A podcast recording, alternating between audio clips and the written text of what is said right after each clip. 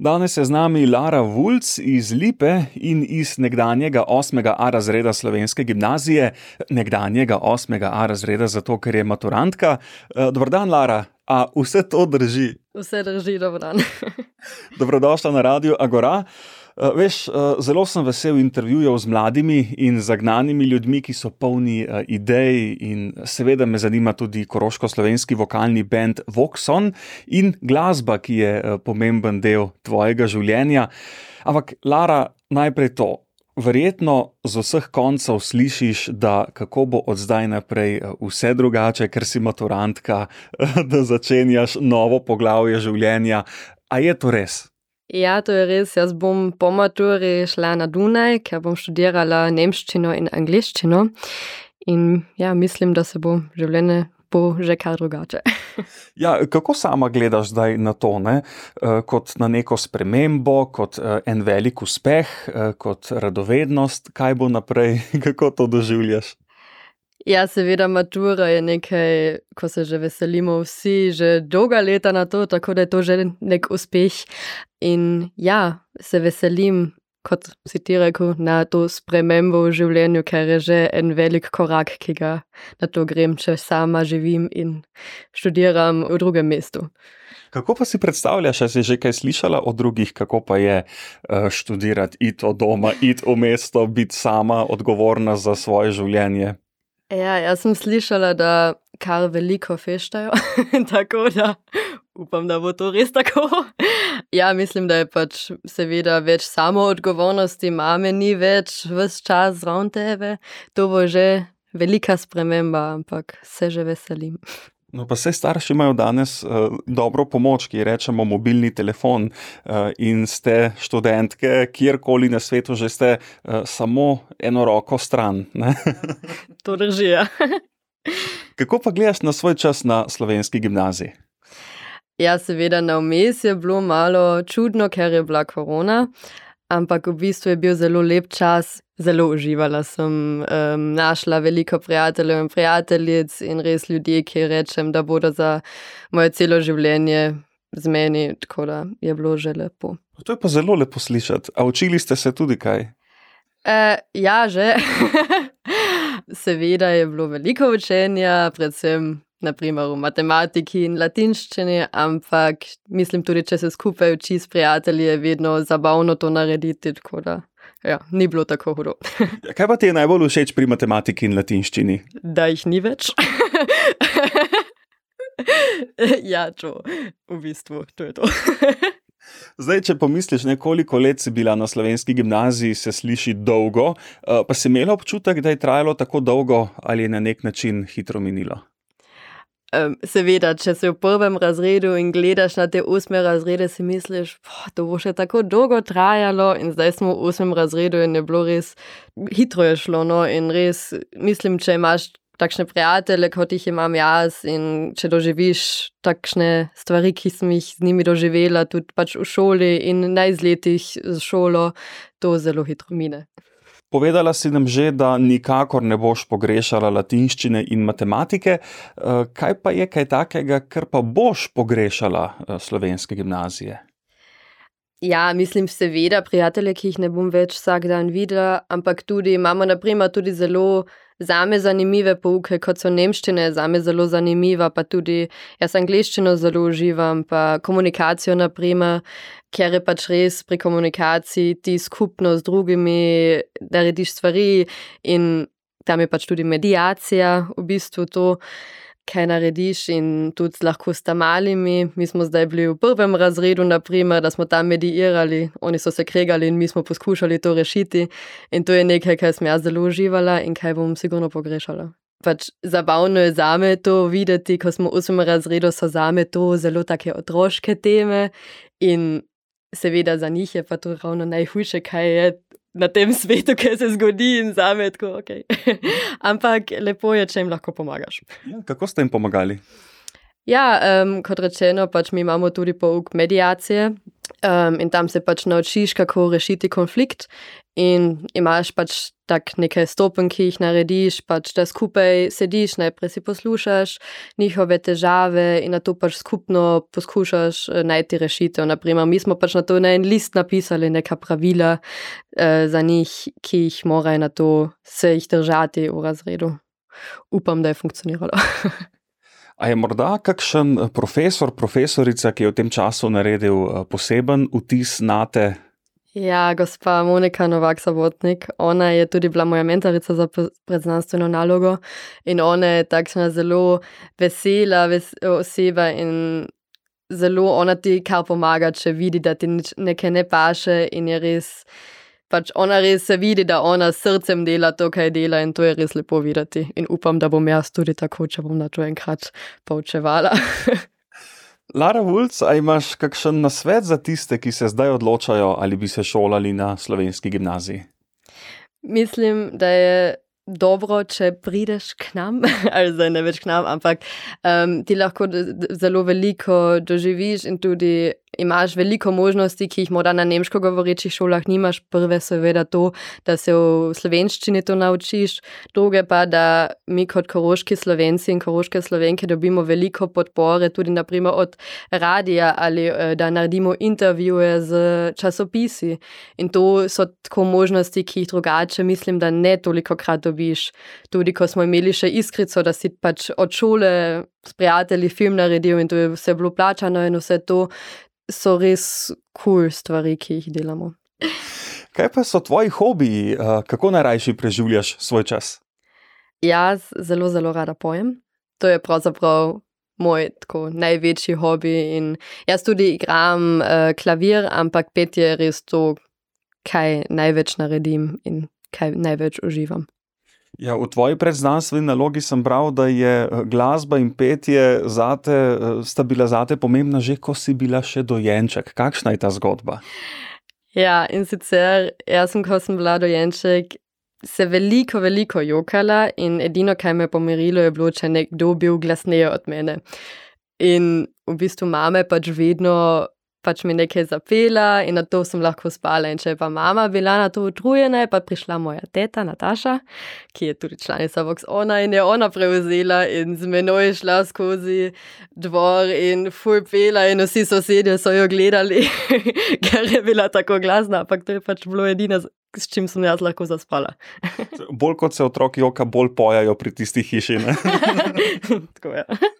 Se pravi, ti je bila glasba dobesedno uh, položena v zibelko in si formacijo Vox oziroma Voxon spremljala že kot otrok, neko si bila stara dve leti, je bila formacija že sestavljena.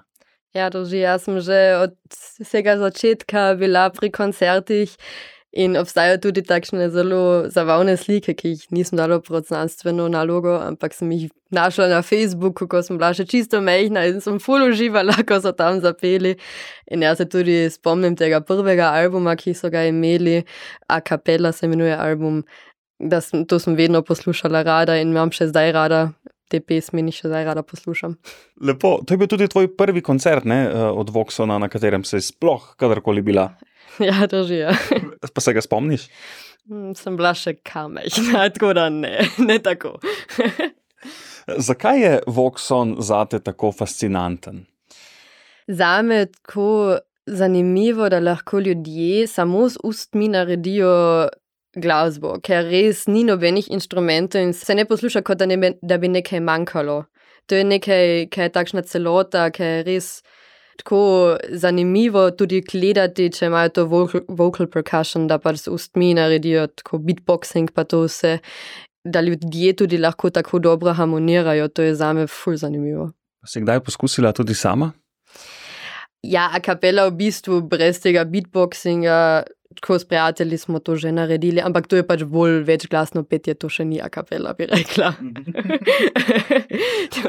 ja, to je malo drugače. No. Ja, pa si želiš, da bi kdaj lahko, recimo, zapela z njimi tako čisto za res? Bi bilo že res kul, cool, ampak mislim, da je to zelo veliko dela, da ti um, lahko do te točke prideš, da harmoniraš na to in ti moraš pač tudi jaz sem solo pevka, no jaz sama večinoma pojem in tam pač lahko ful se razpojem in lahko naredim to, kar jaz hočem. In če si pa v takšni skupini, pa res treba, da to imaš kar točno, kaj ti poješ, ker ne moreš kar nekaj pet, ker drugače se pač ne več to posliši. In to je nekaj, kar se bi jaz morala na vsak način naučiti, ampak me bi res zanimalo. Ja. Eh, že pred osmimi leti si se odločila, da se pridružiš tudi Voxon Music Academy. Eh, česa si se naučila in za kakšno akademijo gre? Uh, ja, Voxon Music Academy pač del tega Voxon sveta. V bistvu tam se mlade pevke in pevci naučijo um, nastopanje, petje in tudi, da snemamo stvari v studiu. Um, in jaz sem se res zelo, zelo veliko naučila. Če si jaz zdaj pogledam stare videe od mene, se res mislim, oh, O, Marija, to pa res ni bilo tako lepo, ker se jaz tam zapela. Ampak, ampak domači so pa rekli, da je bilo super takrat. Seveda je bilo najboljše, ampak za me, zdaj, če si to pogledam, si mislim, da okay, ja, sem že velike korake naredila in seveda moja učiteljica Petja Mateja Cviter je tle mi zelo pač me je res veliko naučila tudi to, da sem bolj samozavestna postala, predvsem na odru, ker je to na začetku je to zelo težko na odru se postaviti in na to pač zapeti, ker si pač imaš strah, da nekaj napačno narediš. In zdaj sem pa že tako samozavestna, da bi rekla, da sem pač ko ja, če pač nek ton ni tako, kot da bi naj bil, je pač tako. No? Mhm. Ja, to, ko slišiš svoje stare posnetke uh, in te je potem malo sram, pa ti je neprijetno, ne, kako je pa to takrat bilo, to je neverjetno dober znak, ki pomeni samo to, da si se od takrat do danes razvila, da si napredovala. Uh, če, če bi se zgodilo obratno, da bi danes gledala stare posnetke in rekla: Wow, kako sem pa takrat dobro pela, uh, to bi bilo bolj problematično. uh, povejva pa, no, da si o skupini Voxon, omenila sva že, uh, napisala tudi svojo predznanstveno nalogo, to je bil verjetno zate eh, en sam velik užitek. Ja, na vsak način tudi to se potapljati v ta star svet, si pogledati stare videe, glasbene videe, Voxona, pogledati tudi, ker sem pač poiskala njihove nastope in sem po Facebooku brskala, da sem našla te nastope in vse te slike videti in vse to je bilo nekaj zelo, zelo lepega. Jaz zelo uživam pisanje, tako na splošno, tako da je bilo res nekaj zelo lepega. Ja. Ko si, si ogledala e, in poslušala njihove začetke in zgodovino, so se tudi oni razvijali skozi čas, kaj si ugotovila? Na vsak način, eh, tako vokalno, kot tudi kako izgledajo. Zdaj jaz sem tudi na to, ko sem pač brskala po Facebooku, na to moji teti poslala takšne stare slike, ko se je ona tudi mislila, oh, kaj je to. Ampak je fule po videti, kako so se tudi pač spremenili ti ljudje, ker si res, ker jih gledaš in tako, ok. Čisto drugače izgledaš ti zdaj, danes. pa nimaš v mislih tega, da so iz dneva v dan mlajši, ne? seveda, seveda. Zdaj vsi boljše zgleda kot prej. Eh, ja, kaj nam lahko poveš o začetkih skupine Voxon? Uh, razvila se je iz nečesa drugega? Ne?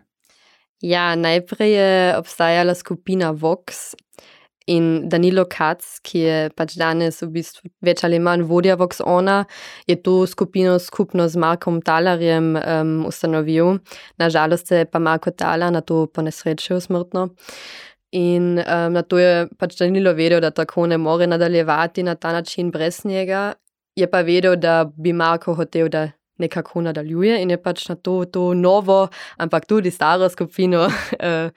Vox on ustanovil, ker v bistvu Vox on, Vox glas in on se ne nadaljuje, tako da Vox on pač pravzaprav pomeni glas se ne nadaljuje. Eh, ja, potem prvi nastop novo ustanovljene skupine Vox On pa eh, je pokazal tudi novo glasbeno smer. V čem je bila ta razlika? Ja, oni so na to tudi začeli s tem, da so pop pesmi peli in tudi malo v rock svet se potapljali. Tudi jazz se eno, ampak ja, so se kar tako glasbeno spremenili. Kdo pa dela te priredbe, kako to nastane, kakšen je eh, potek dela? Ja, oni to v bistvu sami naredijo, mislim, da predvsem Danilo to naredi in na to pač gleda, kako paše. Lara Vulc v svoji predznanstveni nalogi pišeš tudi o tem, da vokalni bend Voxon ne nastopa samo na koncertih in da jih vedno znova prosijo eh, tudi za posnetke po naročilu. A nam lahko poveš več o tem?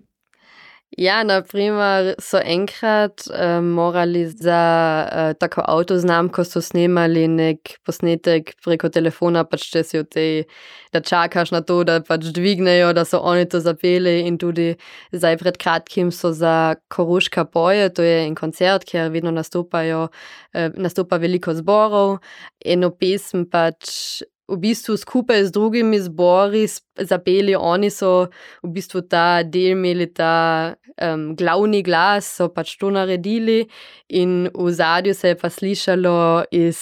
Mislim, leta 2020 ali 2019 posnetke zborov, ki so to live tam zapeli preko Roška poje. Eh, vsako leto prirejajo tudi Voxon a capella festival v Pliberku. Eh, za kakšen festival pa gre? Ja, pri Vox On festivalu v bistvu vsako leto pride kar nekaj zborov iz vsega sveta v Plivrk, v majhno mesto Plivrk, kako to Danilo tako. Je tako fletno povedal v intervjuju.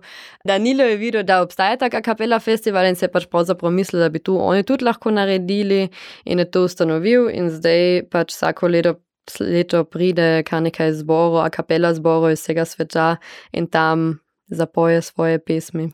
In Voxon tudi. No.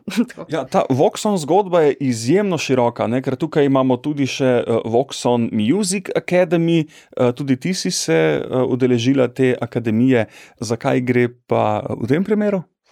Članice in člani, ko so začeli s petjem pop in rock pesmi, so pač ugotovili, da je že kar precej drugače kot peti to klasično glasbo, ker oni so pač vsi s to klasično izobrazbo zraščali in eh, z našimi narodnimi pesmi. Tako so pač oni zraščali in so hoteli pa dati mladim pevkam in pevcem to možnost izobraževanja v različnih glasbenih smeri, že tako od vsega začetka. Pač. In so se na to namislili pač to Vox On Music Academy, kjer sta v bistvu dva glavna učiteljica, Mateja McKenzie Twitter, ki poučuje petje, in Žan Hauptmann, ki um, poučuje klavir. In ja, Mateja te pač nauči, kako nastopati, um, kako si mora bolj samozavesten, kako peti, kako pač poješ pravilno, to te nauči. Ja. A ti je skupina Voxon zaupala tudi, kakšni so uh, njihovi načrti za prihodnost? Ja, Danilo je v intervjuju rekel, on hoče na vsak način prirediti še kakšen glasbeni video in ta, kakšne posnetke. In bi se zelo veselil, če bi lahko naredili še kakšen Vox On festival, a kapela festival. Um, ampak to je pač zelo veliko delo, to rabiš res mesece dolgo, da to vse organiziraš. Ja, ampak on je rekel, če bo čas, bo, bo spet en Vox On a kapela festival. Lara Vulc, kakšni pa so tvoji načrti za prihodnost? Ja, jaz bom zdaj po maturi najprej enkrat uživala poletje in na to bom šla na Dunaj študirati nemščino in angliščino, da bom na to učiteljica. In seveda petje bo zavedno ostalo z menoj, tako da bom ja, pela veliko še. Lara Vulc, eh, hvala lepa za tvoj čas in za tale prijeten, nasmejan pogovor. Vse dobro ti želim in veliko uspehov na nadaljevanju tvoje poti. Hvala lepa.